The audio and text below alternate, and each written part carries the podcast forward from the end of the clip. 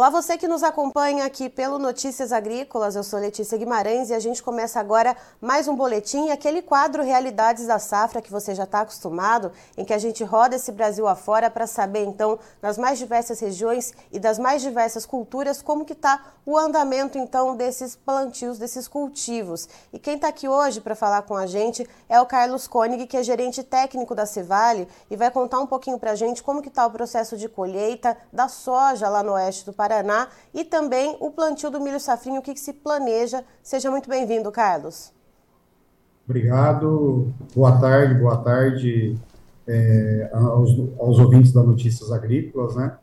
E agora o momento de colheita vai para a fase final, aí praticamente se encerrando as colheitas da cultura da soja. Carlos, pegando a região oeste do Paraná, a região uh, da Cevale, Quantos por cento a gente já tem de área colhida, né? Você falou que já está no finalzinho. A região um pouquinho mais atrasada em relação à área de atuação da cooperativa é a região de Cascavel, né, quando vai sentido Catanduvas, enfim. Mas lá a safra se encontra em torno de 95% da área colhida. E quando a gente coloca todo o oeste do Paraná, a gente chega a 98% de toda a área colhida. E aí a pergunta, né, que nós estamos bem à frente das demais regiões quando coloca o centro, o sul do Paraná ou o norte do Paraná.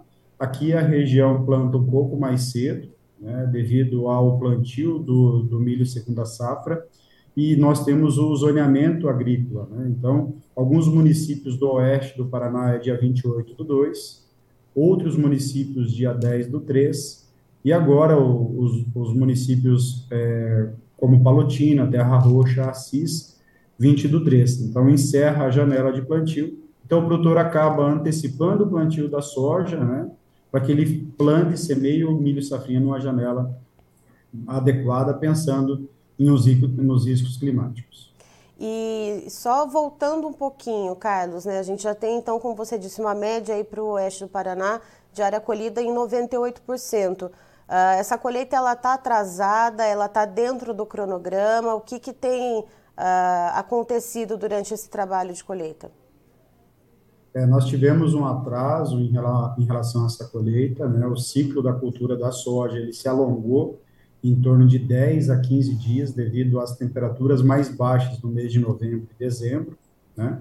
E depois, no momento da colheita, no início de fevereiro, é, dentro de meados de março, o acúmulo, o excesso de chuva também acabou atrapalhando o processo de colheita. Né? Isso trouxe algumas dificuldades com relação à qualidade de grãos, em algumas lavouras de forma pontuais, onde que os grãos avariados e ardidos né, acabaram aumentando devido ao produtor ter feito os manejos de dessecação, visando antecipar o, a colheita da soja para o plantio de milho safrinha.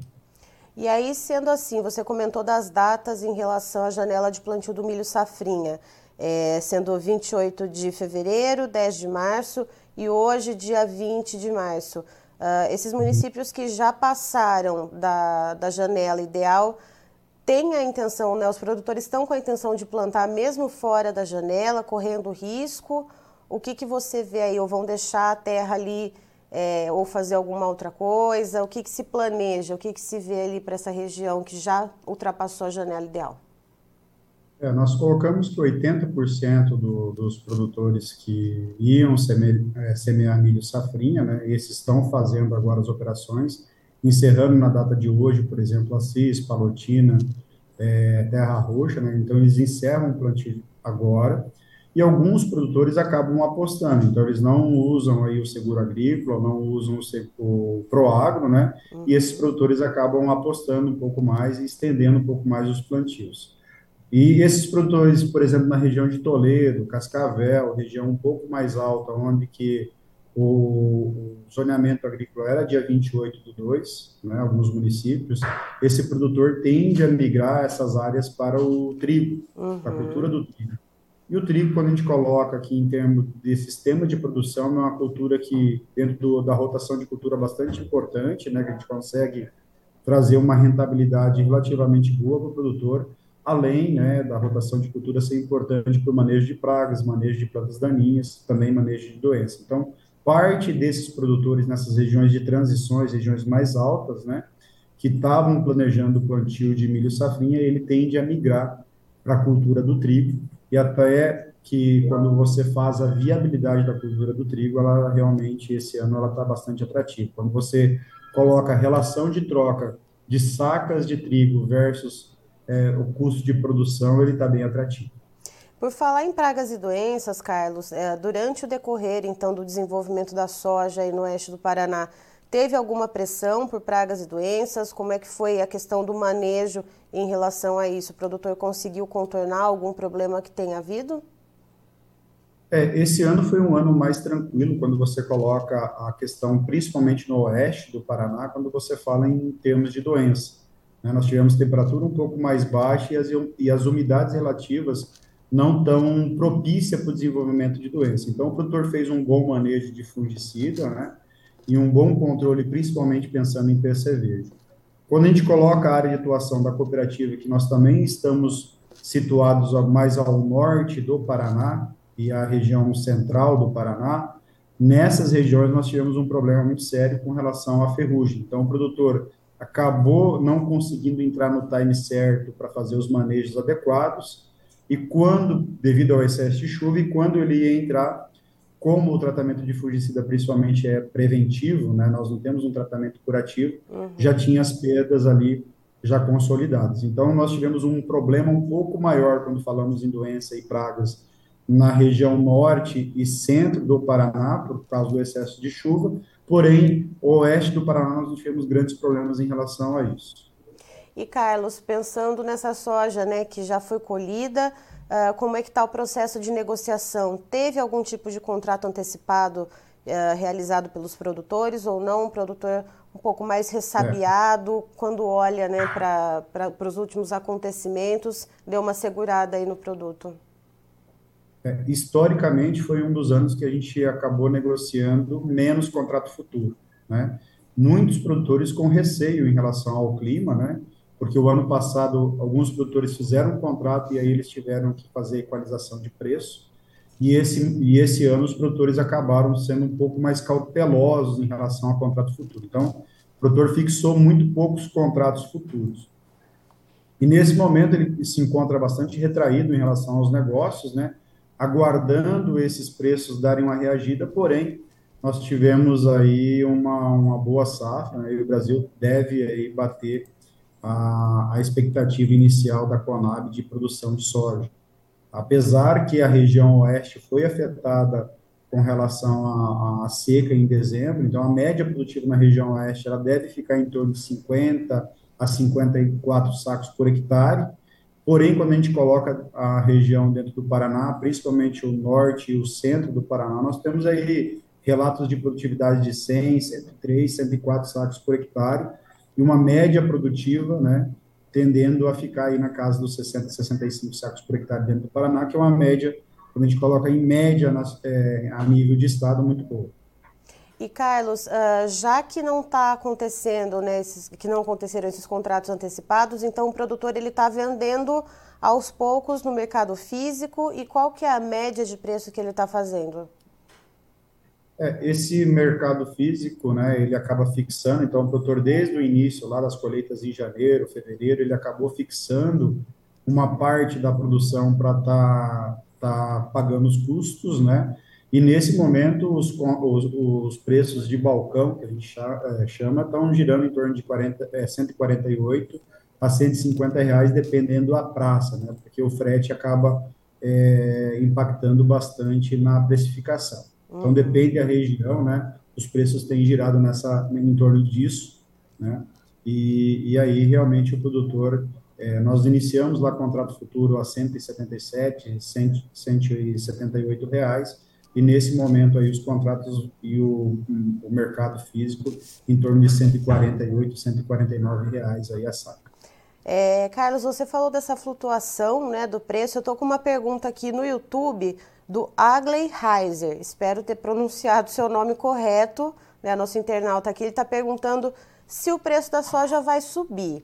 É, ele não fala de que região que ele é, mas, é, Carlos, se você tiver alguma, alguma visão aí de mercado, algum indicativo né, de qual caminho deva seguir aí os preços da soja e puder compartilhar, a gente agradece. Se não, Agley, tem, temos também o fechamento do mercado da soja no final da tarde, por volta de 4 e meia, 5 horas da tarde, também dá para acompanhar.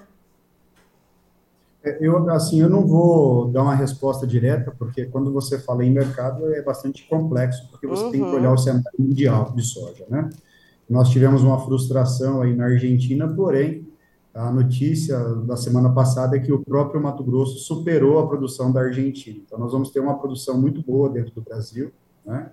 E isso, com certeza, a gente coloca aí, geralmente nós colocávamos 120, 122 milhões de toneladas é, no mercado mundial e o Brasil esse ano vai passar das 150 milhões de toneladas no mercado mundial. Né?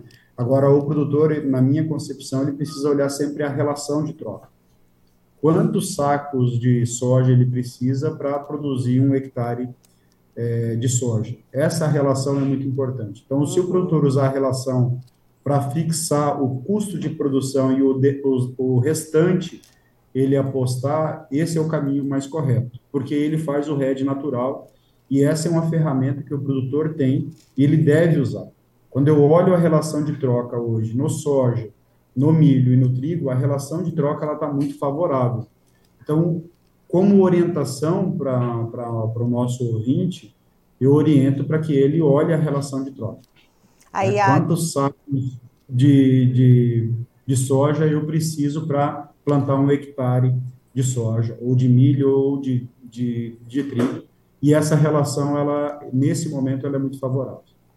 Tá então, Agley, Heiser, uh, o Carlos aí trazendo essas informações que são muito importantes, né, de você sempre ter ali na ponta do lápis, né, a sua relação de troca, quanto que você gasta, né, para produzir, então, a tua cultura. E então, Agley, já que você está perguntando a respeito da soja, é, fica então o convite para você acompanhar. É daqui a pouco, por volta das quatro, quatro e meia, estou olhando aqui na nossa agenda. A gente tem o fechamento do mercado da soja aqui no Notícias Agrícolas com o Alexander Horta. Então fica o convite para acompanhar também como que está rodando esse mercado no dia de hoje. Carlos, eu agradeço muito a sua participação aqui com a gente, inclusive é, esse momento surpresa aí, a gente vem né, sempre tentando atender as dúvidas da nossa audiência. Você é sempre muito bem-vindo aqui conosco. Não, obrigado, eu agradeço. E eu, eu acho que só queria como mensagem final aqui. Opa, claro. É que nós, estamos, que nós estamos com alguns históricos de produtividade bastante alta aqui dentro da região do Paraná, do, do Mato Grosso do Sul, né?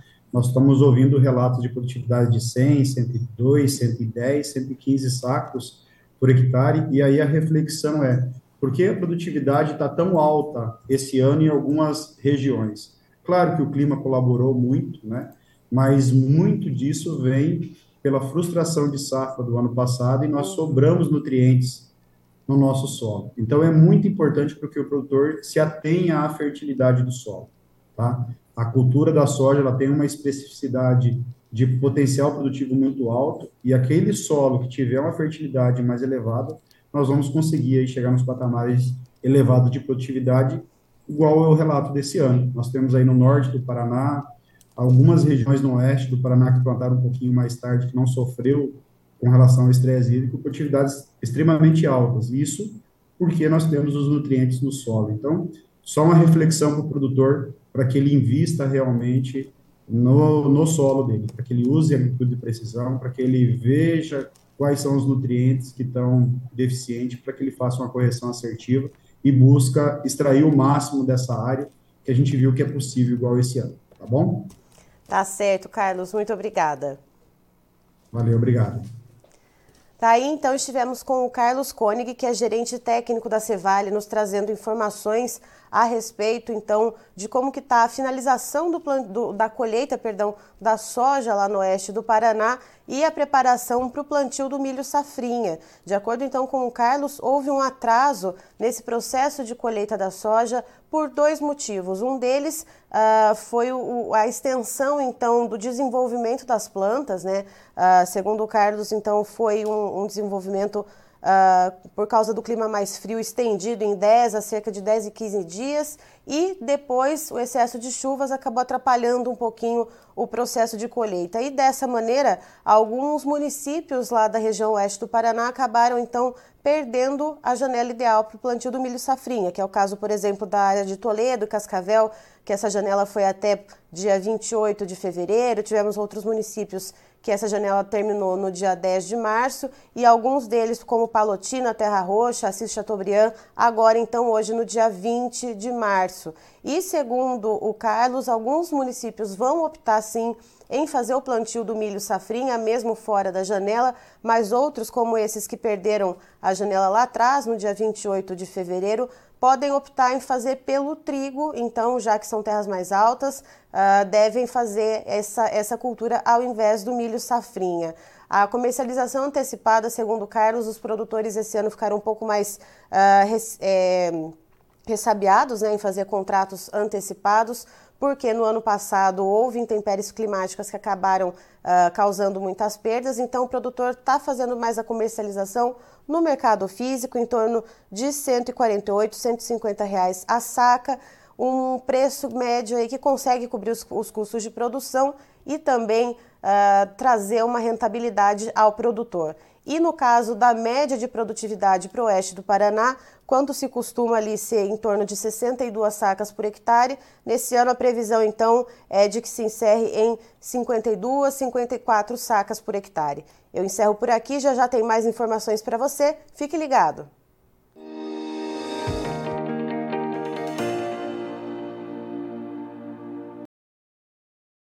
Participe das nossas mídias sociais no Facebook Notícias Agrícolas, no Instagram, arroba Notícias Agrícolas e em nosso Twitter, arroba Noteagri. E para assistir todos os vídeos, se inscreva no YouTube, na Twitch, no Notícias Agrícolas Oficial.